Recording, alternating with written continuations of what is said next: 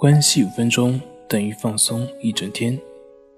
大家好，我是心理咨询师杨辉，欢迎关注我们的微信公众账号“重塑心灵心理训练中心”。今天要分享的作品是：我们该如何克服担心、恐惧以及害怕呢？在接触过的许多案例当中。遇到过对各种东西或者场所产生恐惧的人，比如说，有的人怕黑，晚上睡觉的时候不敢关灯；有的人害怕坐电梯，在封闭的空间内呢，呼吸会感觉不畅，心跳加速；有的人担心自己的身体会得什么病，过段时间呢就要去医院去检查一下；有的人害怕得狂犬病。有的人对艾滋病谈虎色变。事实上，真的是这些特定的场所、特殊的疾病才是我们内心恐惧的根源吗？如果答案是肯定的，那为什么恐犬的人打了狂犬疫苗之后，还在不断的打针、不断的担心呢？为什么恐爱强迫的人在面对医院的检查结果之后，还是会不放心？还是会在生活中充满恐惧呢？这一切的原因都是因为我们过去的思维模式所造成的。我们恐惧什么，害怕什么，只是回避让我们害怕或者恐惧的那些东西，并没有深层去分析这种恐惧的背后是什么。有的人会说，这种深层的恐惧是对恐惧的恐惧。这句话细细品来的话，其实还真有它的道理。让我们真正害怕的，并不是表面上那个东西，而是经历那种恐惧的感受。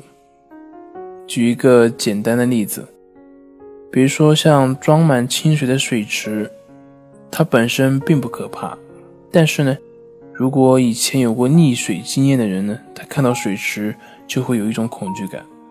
这种恐惧感并不是这个水池它本身所带来的，而是过去所经历的那种濒死感，它给人的那种印象，给人那种恐惧太过于深刻。出于求生的一种本能，这个人呢就会回避有水池的环境，甚至会看到水池就会唤起他曾经那种恐惧感。同样的，比如说像我们害怕失眠的一些人。其实失眠本身并不可怕，而害怕失眠、害怕睡不着的那种感觉，比睡不着本身更会让人感到担心和恐惧。所以，解决问题的关键并不是让自己恐惧的那些东西消失，也不是回避那些让自己恐惧的场所，而是说通过心理的方法去调整我们的状态，让你的内心真正的强大起来。让你面对这些事物的时候，你的内心是稳定的，让你的情绪是平稳的。在我们接触的很多的来访者中，很多人都跟我说，感觉森田疗法并不管用。那其实是因为他们一直都认为，管用的方法一定是可以消除那些恐惧或者是症状的方法，最后的痊愈也一定是症状都消失了。